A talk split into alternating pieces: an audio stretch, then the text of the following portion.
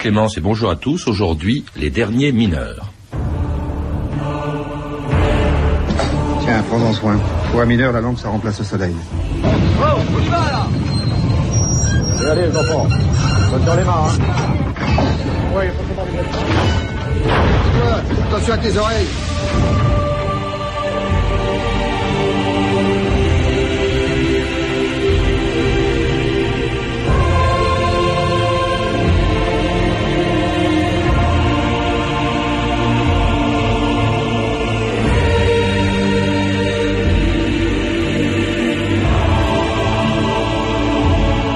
Deux mille ans d'histoire.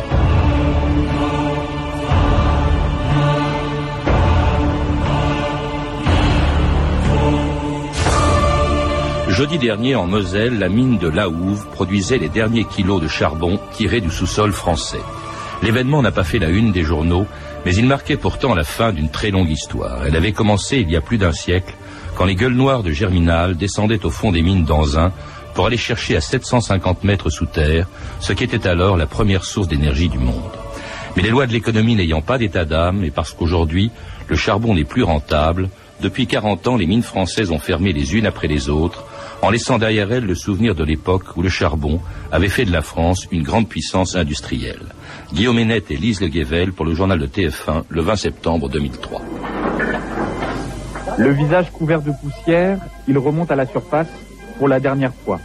Les derniers mineurs de Merlebac rangent aujourd'hui et pour toujours leurs casques, leurs lampes, leurs tenues. Dans la salle des pendus, lieu symbolique où les mineurs suspendent leurs affaires, les crochets sont vides, car la mine ferme, l'aventure se termine. Aujourd'hui, le puits de Merlebac prend sa retraite. La mine appartient désormais au passé. Ça va être dur pour moi, parce que pourquoi ne pas le dire Comme l'immense majorité des responsables ici, on a la gorge nouée, on a les boules. Parce que c'est quand même 150 ans qui s'arrêtent maintenant, et ça, ça mérite le respect. Philippe de la Doucette, bonjour. Bonjour. C'était Gérard Longuet, à l'époque président du Conseil régional de Lorraine, le jour de la fermeture à Merlebac de l'avant-dernière mine de charbon française. Alors en ce moment même, les charbonnages de France, dont vous êtes président, sont en train de fermer la dernière mine à la Houve. Est-ce que, comme Gérard Longuet il y a sept mois, vous aussi, vous avez les boules?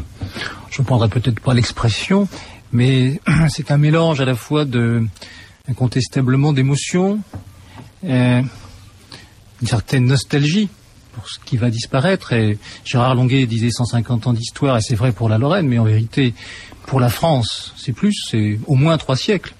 Et donc, euh, on ne peut pas clore euh, une telle histoire sans avoir euh, cette nostalgie, euh, cette émotion, mais en même temps cette fierté d'avoir été au bout de cette aventure et de l'avoir conduit, je crois, à peu près bien pour les hommes. Parce que c'est pas seulement une mine hein, qui va fermer, c'est effectivement une page d'histoire. Vous le disiez, 150 ans pour ce qui concerne la Lorraine. Mais alors il y a beaucoup plus longtemps, vous le rappelez, euh, pour euh, pour d'autres mines. De quand date le début de l'exploitation du charbon en France, Philippe de Alors l'exploitation, quand on dit quand il dit exploitation, on parle d'industrie. Alors on, on dirait plutôt euh, 18e siècle. Mais le charbon, on a commencé à l'utiliser euh, en affleurement donc dès le, le dès le 14e siècle.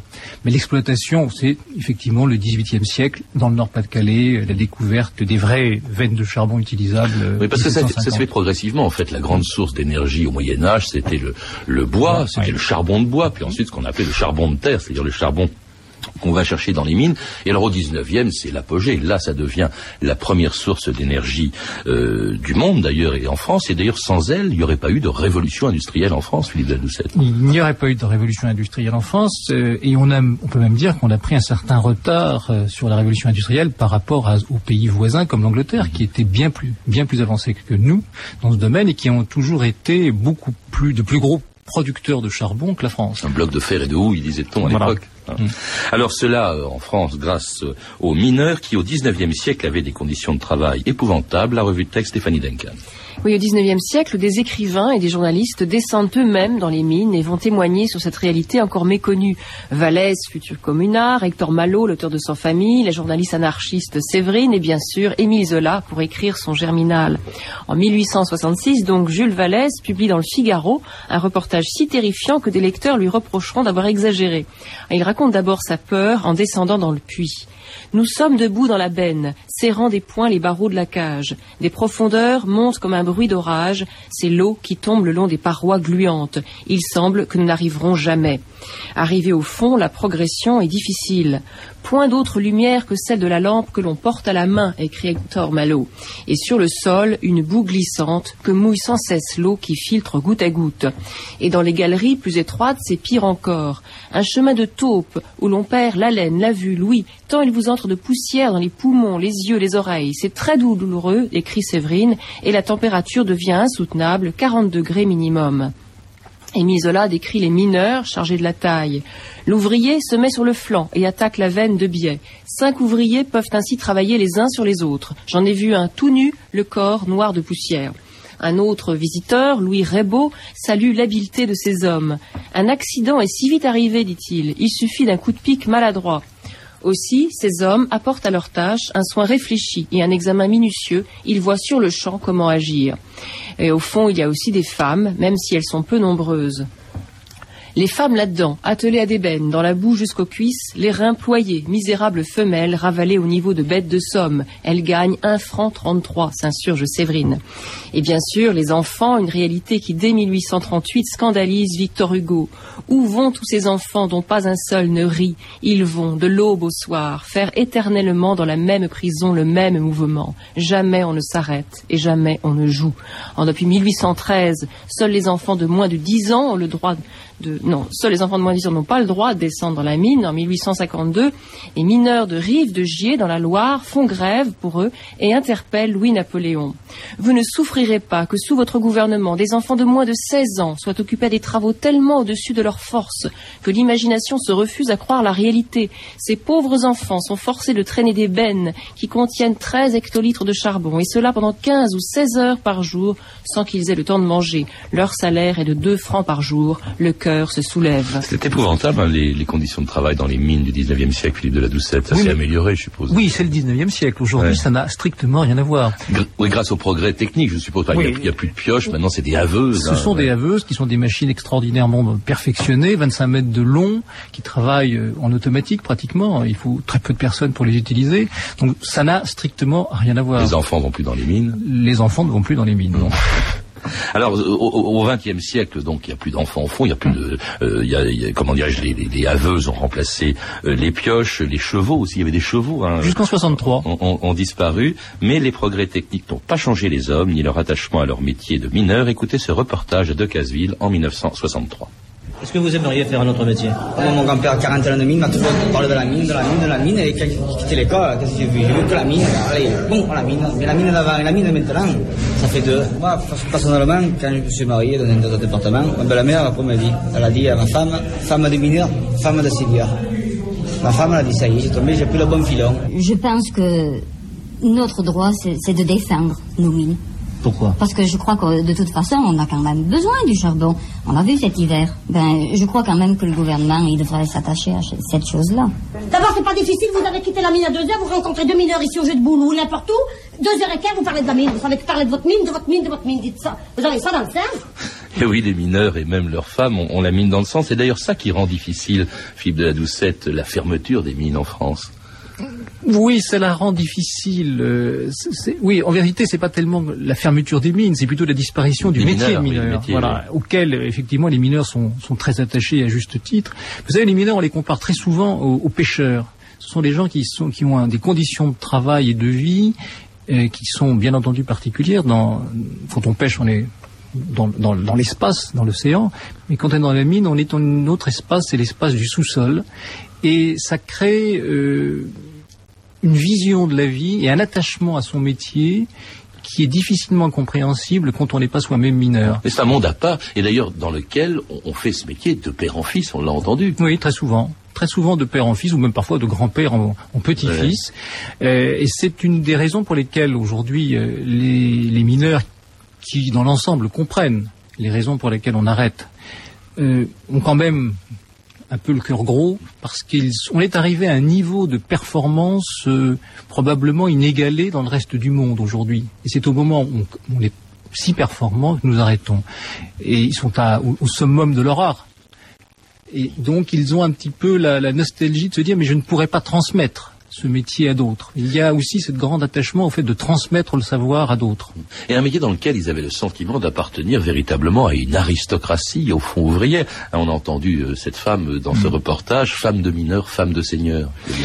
Tout à fait, c'est un. Mais la, la- la- la corporation minière euh, française a été à la, à la- c'est connu, à la pointe des luttes sociales, et donc euh, ont obtenu pour eux-mêmes, mais aussi ont, ont tracé un petit peu la, la- la- la- la piste euh, pour euh, des revendications sociales et notamment euh, ce qui a été en 1946, là on va un petit peu euh, au-delà de, de la période à laquelle nous étions, mais en 46 le statut de mineur a donné des avantages aux, aux mineurs justifiés euh, et qui ont été, euh, je dirais, la- un petit peu l'exemple de pour la, la, la, la- la corporation minière bien entendu, mais surtout pour la classe ouvrière.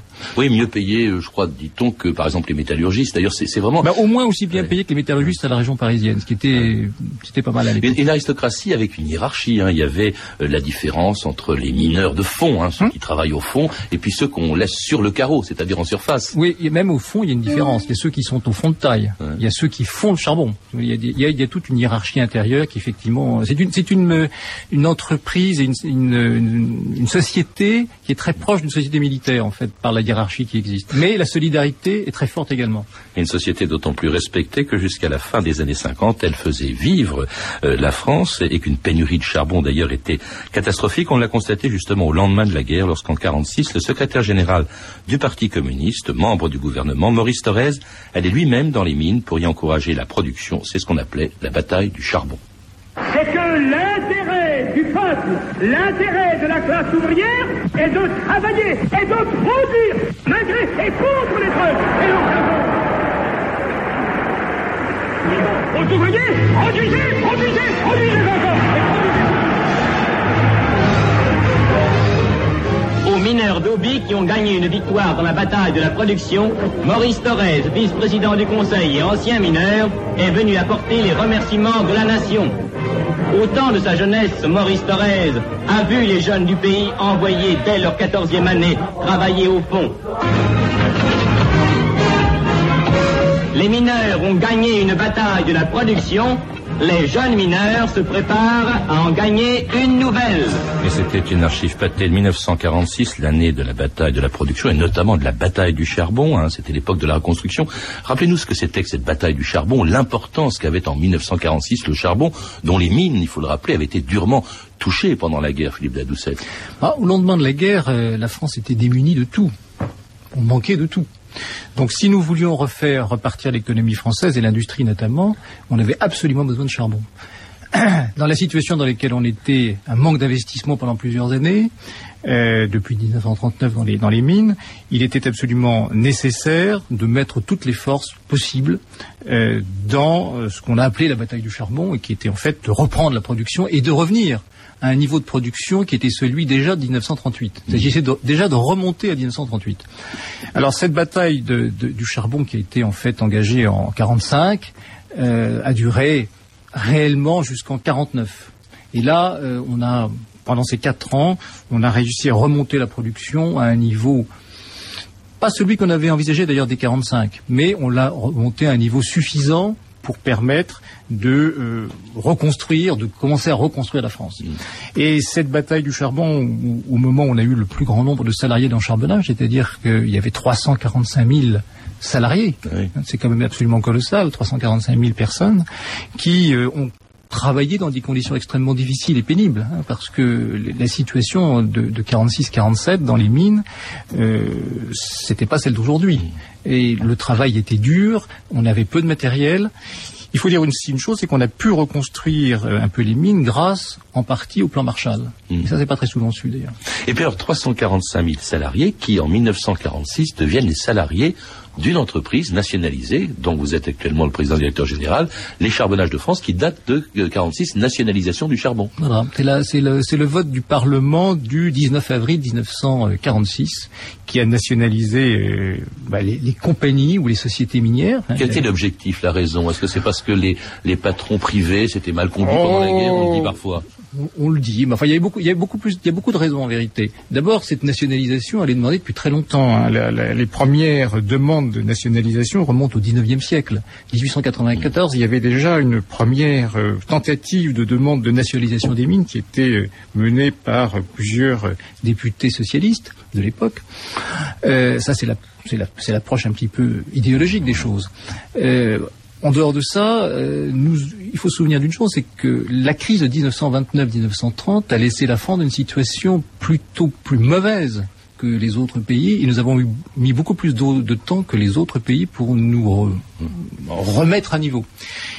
Et on n'avait pas eu le temps de faire les investissements nécessaires dans la période 35-40 dans les mines, et donc en 45-46, quand on est revenu à une période plus normale, les investissements nécessaires étaient tellement colossaux que probablement aucune compagnie privée n'aurait pu les réaliser. En tout cas, c'était c'était la, la, façon de voir des dirigeants de l'époque. Et donc, on est c'est nécessaire de nationaliser. en plus, c'est un secteur clé, hein, c'est l'énergie, Philippe de la Doucette. Alors, cette énergie, cette, cette, production de charbon va atteindre même un sommet en pic en 1959, année record, je crois, 60 millions de tonnes, l'apogée de la production française, et puis le début aussi d'un déclin, de la baisse de la production charbonnière à partir de 1960, décidé notamment par le ministre de l'Industrie de l'époque, Jean-Marcel Jeannet, dont la politique et le plan provoquent une des plus grandes grèves de l'histoire des mineurs français en 1963. La marche motorisée sur Paris des mineurs de Lorraine a pris l'allure d'une journée de récréation dans cette grève dont la prolongation fait peser une lourde hypothèque sur l'économie française. À Lens, les mineurs du Nord et du Pas-de-Calais ont proclamé qu'ils ne reprendraient pas le travail avant un accord global. Allô, allô, les mineurs vous saluent. Nous allons demander au gouvernement que le bassin reste une richesse nationale. Nous voulons conserver notre emploi. Nous voulons du travail pour nos fils. N'accepterons pas de licenciement. Nous sommes contre la fermeture des mines. Ils n'iront plus le soir danser à la Ducasse. L'anthracite s'éteint au bord de leur peau. N'allumeront plus la lampe à leur chapeau. Ils s'en iront, ils s'en iront puisqu'on les chasse. Ils s'en iront, ils s'en iront puisqu'on les chasse. C'est vous noyez le Godot, Courrières les morts, Montigny en Goël, nom de grisou puis de fureur, terre cruelle, qui porte ça et là, des veuves sur leur dos, qui porte ça et là, des veuves sur leur dos. Vous écoutez France Inter, 2000 ans d'histoire. Aujourd'hui, les derniers mineurs. Et c'était Marc Robin, L'enfer des mines, d'après un poème d'Aragon protestant contre la fermeture des mines. Pourquoi, à partir du début des années 60, on décide de réduire la production et de fermer les mines, Philippe de la Doucette? Plusieurs raisons. Euh, tout d'abord parce que euh, en 1960, euh, le pétrole afflue, le, le pétrole pas cher, le pétrole afflue, le gaz, le gaz de lac, commence à, venir équiper les foyers domestiques et donc on utilise moins le charbon. Et puis, euh, une autre raison qu'on oublie très souvent qui est que le charbon importé est moins coûteux que le charbon produit en France. Et que donc beaucoup d'industriels préfèrent s'approvisionner euh, à l'extérieur. Donc le charbon importé est en même temps une concurrence du charbon national. Pourquoi est-ce qu'il coûte moins cher à l'étranger en, lisant un texte que vous avez écrit pour, pour une revue, j'ai découvert que, par exemple, le charbon euh, d'Australie, hein, importé d'Australie, voyage compris, coûte quatre fois moins cher en France que le charbon qui est sous nos pieds. Quelles sont les raisons des coûts inférieurs du charbon à l'étranger C'est assez simple. En vérité, c'est une question géologique. Il se trouve que les veines de charbon en France, qu'on exploite depuis maintenant, comme on le disait tout à l'heure, euh, trois siècles, mais ces, veines de charbon ne se, sont pas aussi favorablement disposées chez nous qu'elles ne le sont dans d'autres pays. Même, c'est pas la peine d'aller en Australie. En Allemagne déjà, des couches de charbon, du lignite par exemple, qui est exploité en surface, le lignite, nous, nous l'avons exploité récemment à Gardanne à 1200 mètres de profondeur. Donc c'est cette différence en fait qui explique pourquoi euh, un charbon est plus ou moins cher. En Australie, ce sont des découvertes. Les découvertes, c'est quoi? C'est l'exploitation comme dans des carrières à ciel ouvert. Et il est évident que ça coûte beaucoup moins cher que d'exploiter un millimètre de profondeur. Il y a la réduction du coût des transports aussi par bateau. Absolument. Qui coûte, euh, oui, Ouais, qui coûte absolument. moins cher. Euh, Il y a aussi sûrement, on n'a pas parlé, mais il y a aussi sûrement le coût euh, de la sécurité. Car on n'a pas parlé, mais c'est quand même, si ce métier est dur, éprouvant, c'est qu'il a été affecté par des catastrophes. Hein, à Liévin, par exemple, à Corée, il y a- eu des, des- des catastrophes épouvantables dues au grisou. Et du coup, euh, ça, ça- ça coûte cher aussi la sécurité dans les mines. Oui, là, oui, mais ça, à la limite, on peut comparer. Toutes les mines profondes sont, ont, ont des, ont des, des mesures de sécurité qui peuvent se comparer. Oui, il est évident que lorsqu'on est en surface, on n'a pas les mêmes problèmes. C'est- une question de profondeur. Donc on réduit à partir des années 60 la production charbonnière. Il y a eu deux rémissions quand même. En 74, je crois que la crise du pétrole a fait qu'on a suspendu ou, comment dirais-je fait s'infléchir la baisse de la production. En 81 aussi, François Mitterrand dit ben, on va reproduire du charbon. Pourquoi? Est-ce que ça veut dire que c'était rentable? C'est une question, euh, une question piège. Mais Pourquoi mais- c'est pas non le charbon n'était pas n'était pas plus rentable en 1980 qu'il l'était en 70. Euh, je pense que il y a eu une conjonction euh, qui a fait qu'on a cru que l'on pouvait repartir euh, sur le charbon. Il y avait le deuxième choc pétrolier 79, hein, 60 73 le premier choc, 79 le second choc pétrolier, qu'on avait besoin du charbon entre 74 et 79 pour euh, diminuer la part du pétrole dans la consommation énergétique française. Mais le charbon qu'on a utilisé, c'était du charbon français et beaucoup de charbon étranger. Il se trouve que le charbon étranger qu'on a importé à ce moment-là, en 1980, il se trouve que c'est 30 millions de tonnes. Alors est-ce qu'il y a un rapport entre les 30 millions de tonnes importées et les 30 millions de tonnes qu'on voulait produire? De toute façon, c'était techniquement infaisable. Ça n'avait pas de, de sens économique. Et euh, on s'est basé sur une étude faite par le BRGM, qui est le Bureau de recherche euh, géologique et minière, et qui avait estimé que les possibilités d'exploitation du charbon en France étaient considérables. Sauf qu'il faut bien faire la différence entre ce qui est exploitable économiquement et ce qui est exploitable géologiquement.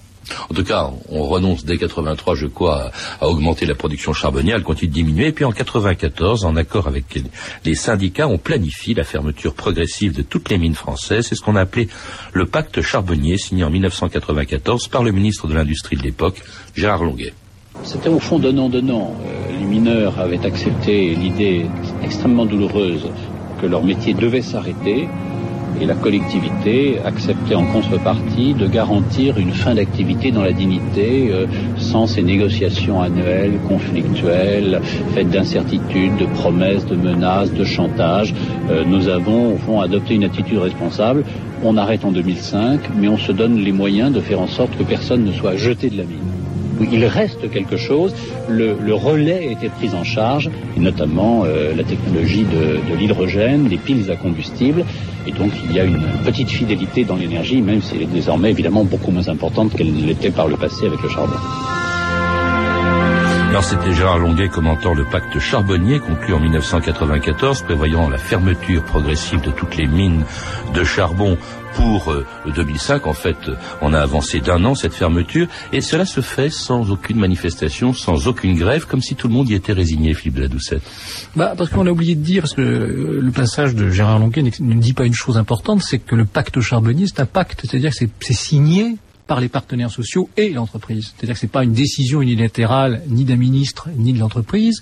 Ça a une négociation assez longue en 94 et euh, les la plupart des syndicats, pour être tout à fait précis, tous les syndicats sauf la CGT, ont signé ce pacte dont ont accepté l'idée que nous arrêtions la production charbonnière à l'horizon 2005. C'était ça l'idée. Donc ça explique beaucoup, euh, très bien pourquoi euh, il y a cette, euh, non pas cette résignation, mais cette acceptation lucide de une fin de l'exploitation charbonnière dans le respect des régions concernées. Oui, il les- de, de, la reconversion de régions. reconvertir les régions et non pas les hommes, puisque les hommes, eux, n'ont pas de problèmes sociaux.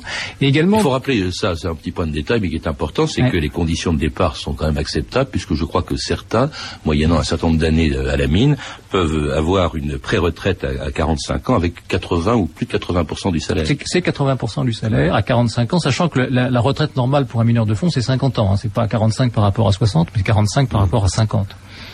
Donc c'est effectivement des conditions qui sont, euh, je dirais, des conditions spécifiques, mais qui sont à la hauteur du problème. Philippe Dadoucette, vous êtes le président directeur général des Charbonnages de France. À quoi sert votre entreprise maintenant qu'elle ne produit plus de charbon?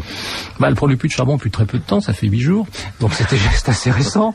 Euh, mais, vous êtes au chômage? euh, Pas tout à fait. Euh, pas tout à fait parce que nous avons encore un certain nombre de, de tâches à accomplir, notamment euh, déjà euh, terminer les sessions de nos activités industrielles et notamment notre activité euh, électrique parce qu'on ne le sait pas, nous sommes le deuxième ou le troisième électricien français et que nous sommes en train de céder cette activité à un partenaire industriel espagnol.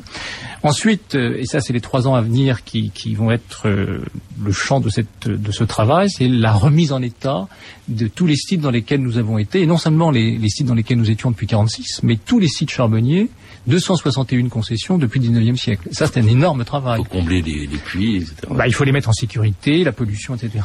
refaire des paysages là où on a, on a exploité en surface.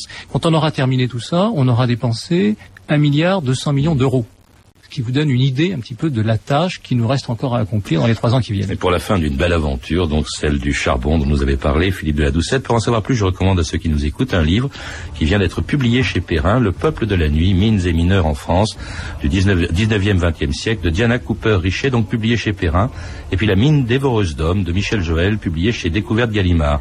Vous avez pu entendre un extrait de L'adieu au charbon, un beau documentaire de Tioufik Fares, ainsi qu'un extrait du film Germinal de Claude Berry disponible en vidéo.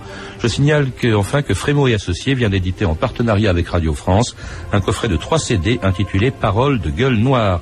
Vous pouvez retrouver ces renseignements en contactant le service des relations avec les auditeurs au 0892 68 10 33, 34 centimes d'euros la minute ou consulter le site de notre émission sur franceinter.com. C'était 2000 ans d'histoire, la technique Patrick Henry et Benjamin Lagatinet, documentation Virginie Bloch-Léné et Claire Tesser, revue texte Stéphanie Duncan, une réalisation de Gilles Davidas. Une émission de Patrick